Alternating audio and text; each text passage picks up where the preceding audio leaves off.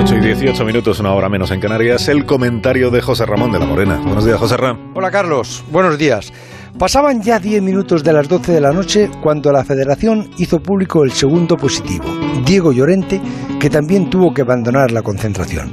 A mí me habían gustado esos chicos de la selección sub-21 que estaban de vacaciones y que les hicieron venir para que sustituyeran en el cartel a la selección absoluta de Luis Enrique. Me gustaron tanto que si fueran ellos a la Eurocopa y con ese seleccionador hasta me ilusionarían más, porque transmiten buen rollo y sobre todo hacen muy buen fútbol. Es verdad que era Lituania, pero con su selección absoluta.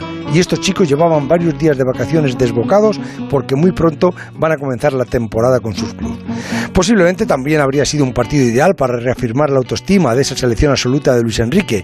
Posiblemente anoche habrían encontrado con más facilidad huecos y goles. Y eso les habría cargado de confianza a nuestros delanteros elegidos, sobre todo a Morata, que en el Metropolitano frente a Portugal no tuvo la suerte que tanto buscó.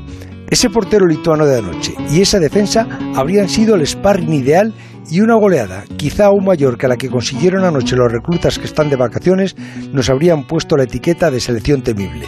Pero las circunstancias son las que son y desde luego no son las mejores. Yo espero que no salgan más, aunque lo dudo, y que hoy finalmente les vacunen a todos, que nos dejemos de fariseísmos y populismos y que entendamos que son un grupo de deportistas que van a dar lo mejor que tienen para representarnos a todos e intentar regalarnos esa alegría que tanto necesitamos en este largo, extraño y cálido verano que nos espera.